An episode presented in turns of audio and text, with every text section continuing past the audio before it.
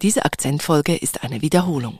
Dieser Podcast wird präsentiert von Kuoni. Für alle, die Wert auf eine gute Beratung legen. NZZ Akzent.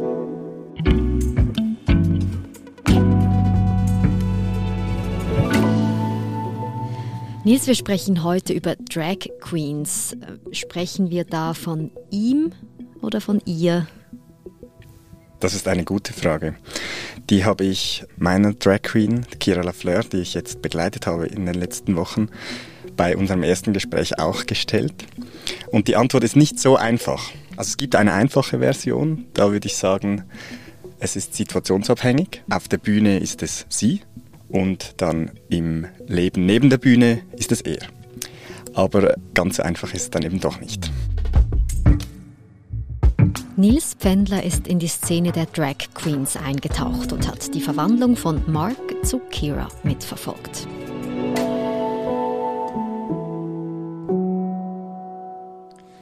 Ich bin von Zürich mit dem Zug in den Kanton Aargau gereist, dort in ein äh, relativ kleines Dorf. Die Region ist ländlich, eher konservativ eingestellt und ich habe dort Mark getroffen.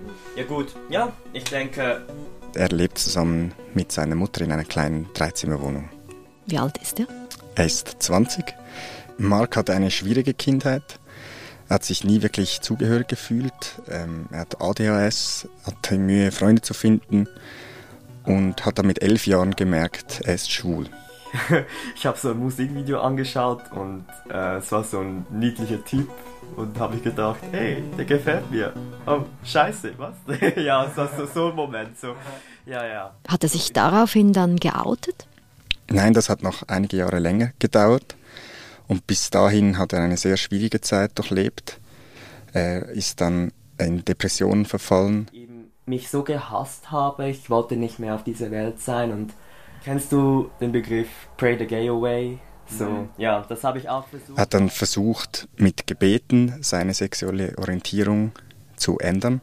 Er ist sehr religiös, betet jeden Abend vor dem zu Bett gehen und dachte, er muss dieses Geheimnis mit ins Grab nehmen. Genau. Aber mit der Zeit habe ich gemerkt, nee, irgendwie mich zu verändern und so eine Maske aufzutragen, verbraucht sehr viel Energie und ich verschwende damit sehr viel Zeit und habe mir gedacht, okay, weißt du was? Nee, ich fange mich an, an zu akzeptieren. Da habe ich angefangen. Er stößt im Internet auf die amerikanische Fernsehserie RuPaul's Drag Race. Das ist so ein Castingshow für Drag Queens und er ist absolut fasziniert von diesem Anblick mhm. von Männern in schrillen Frauenkleidern, die auf der Bühne künstlerische Performances das, machen. Eh, das könnte ich eigentlich auch. Weil ich bin Tänzer, ich bin gerne auf der Bühne, ich schminke mich gerne, ich trage gerne ähm, Frauensachen an. Und er beginnt dann mit dem Training. Er beginnt zu tanzen, er kauft sich Frauenkleider, High Heels, Schminksachen und zunächst nur zu Hause, allein vor dem Spiegel. Und irgendwann wächst dann der Drang, das auch nach außen zu tragen. Und so entsteht langsam Kira Lafleur.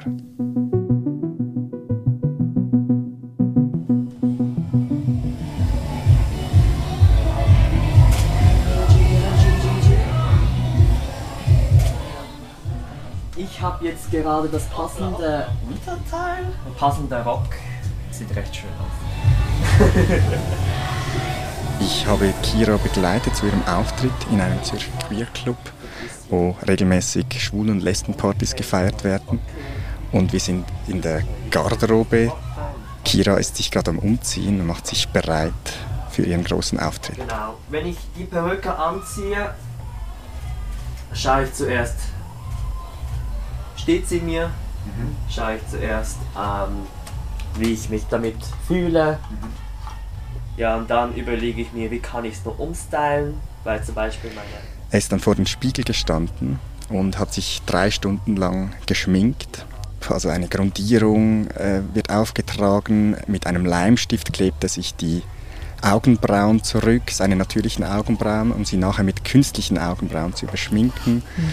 Er hat drei verschiedene Lippenstifte, Mascara, künstliche Wimpern. Wie fühlt es sich an jetzt? Oh, super, ich fühle mich schön, sexy, I don't know. Kira trägt jetzt ein beiges Kleid, es ist bauchfrei, eine schwarze lockige Perücke und ein Haarband darin in der gleichen Farbe wie das Kleid. Und sie trägt schwarze Lederstiefel mit hohen Absätzen. Und abgesehen vom Äußerlichen passiert aber auch mit Marc, der dann zu Kira Lafleur wird, sehr viel. Mhm. Äh, er bekommt einen völlig anderen Ausdruck, er wird selbstbewusster, beginnt immer mehr zu tanzen, man merkt, er freut sich auf den Auftritt, sie freut sich auf den Auftritt und sie sagt ganz klar, dass die Bühne für sie eine Erlösung war. Sie ist vor einem Jahr ungefähr zum ersten Mal als Drag Queen auf die Bühne gestanden und da hat sie gemerkt, das ist es, das möchte sie. Hier kann sie so sein, wie sie möchte. Für mich ist Kira ein Teil von mir. Mhm. Weil als non-binäre Person ist Kira schon immer hier.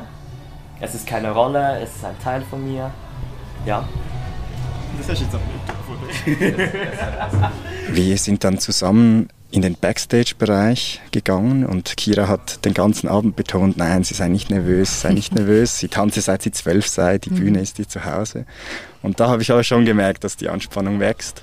Sie konnte kaum mehr stillhalten, sie hat schon hinter der Bühne mit dem Tanzen begonnen, mhm. hat sich x-fach im Spiegel angeschaut. Was hast du für Schuhe? Hast du hohe? Ich habe hohe, ja, ausnahmsweise. Ich warte schon. Wir sind dann gemeinsam von hinter der Bühne zum Bühnenrand gegangen. Und auf der Bühne ist eine zweite Drag Queen gestanden und hat sie dann angekündigt.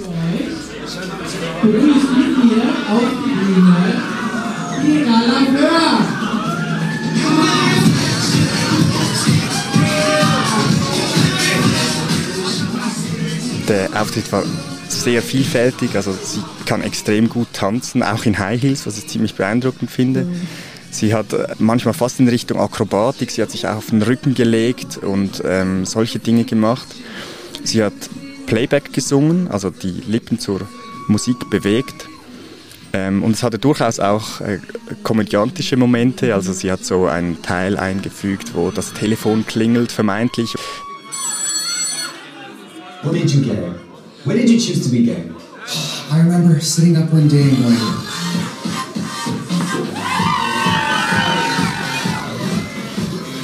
Auf der Bühne war die Verwandlung dann eigentlich wirklich perfekt. Man hat gemerkt, dass wie, wie, gelöst sie ist, wie sie tanzt, wie sie sich bewegt. Eine Form von Freiheit und äh, sich selbst sein und sich auch wohl zu fühlen. Sonst könnte man nicht so auf der Bühne stehen, wie sie das da gemacht hat.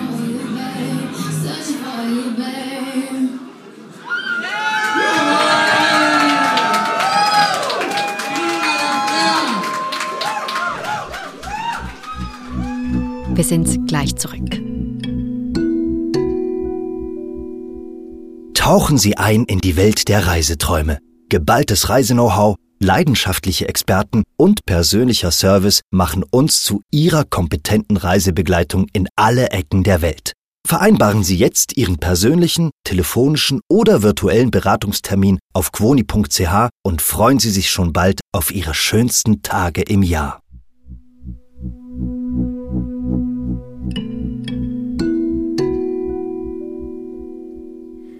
Nils, du hast es angesprochen, es geht hier um diese Show, aber auch um, um eine gewisse Freiheit auf der Bühne. Jetzt neben diesen persönlichen ähm, Motivationen der Drag Queens. Was steckt sonst noch dahinter? Du hast dich intensiv mit der Szene auseinandergesetzt. Also Männer in Frauenkleidern sorgen für Irritation und deshalb fallen Drag Queens auf und sie werden so zum Aushängeschild oder zum Symbol im Kampf gegen Homophobie und Transphobie. Mhm. Und das für die ganze Queer-Szene, also für alle schwulen, Lesben, Bi- und Transmenschen. Sie sind auch durchaus mit politischen Themen beschäftigt. Sie setzen sich gegen Hate Crime ein, haben im Kampf für die Ehe für alle eine wichtige Rolle gespielt. Sie sind ein Sprachrohr geworden im politischen Kampf für Diversität, für mehr Vielfalt. Und sie sind ein Symbol im Kampf gegen starre Genderrollen, weil sie mhm. die auf parodistische Art und Weise aufbrechen. Also die, die ich sage jetzt konservative Vorstellung, die Frau muss sich schminken und der Mann muss stark sein. Genau. Diese Vorstellung wird als überholt angeschaut, aber ich würde sagen, es geht auch noch weiter. Auch, dass es nur zwei Geschlechter gibt, mhm. wird hinterfragt. Es, werden, es wird die ganze Vielfalt wird, ähm, gezeigt und durchaus auch optisch gezeigt. Es gibt Drag Queens, die sich den Bart stehen lassen, die Brusthaare zeigen, das völlig bewusst. Nils, jetzt hast du uns eine Geschichte aus Zürich mitgebracht, der größten Schweizer Stadt. Jetzt aber doch die Frage, wo steckt die Drag Queen-Szene generell in der Schweiz? Die Drag Queen-Szene in der Schweiz ist nach wie vor relativ klein. Äh, als vor 15, 16 Jahren die ersten Drag-Partys in Zürich stattfanden, musste man nach Drag Queens einfliegen aus mhm. Berlin, weil es in Zürich zu wenige gab. Mittlerweile hat sich das geändert. Es gibt im ganzen Land etwa 100 Drag Queens, hat man mir gesagt, die auf der Bühne stehen und die Mehrheit davon in Zürich.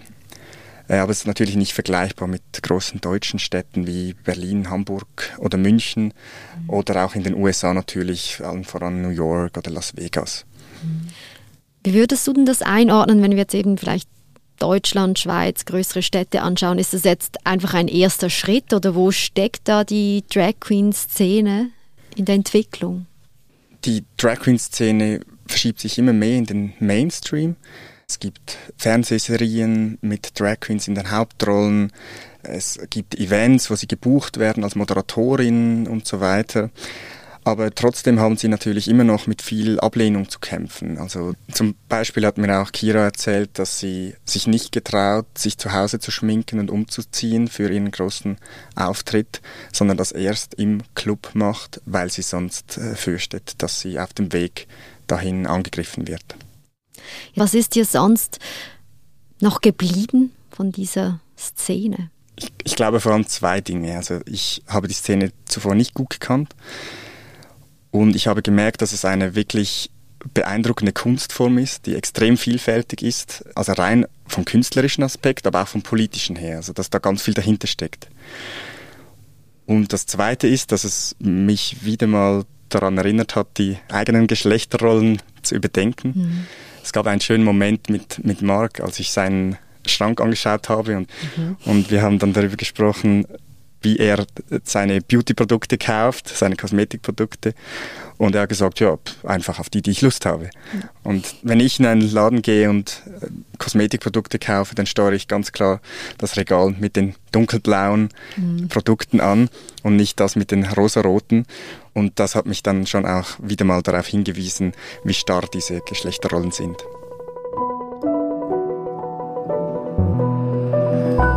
Nils, Vielen Dank für deine Geschichte und deinen Besuch hier im Studio. Vielen Dank, Nadine.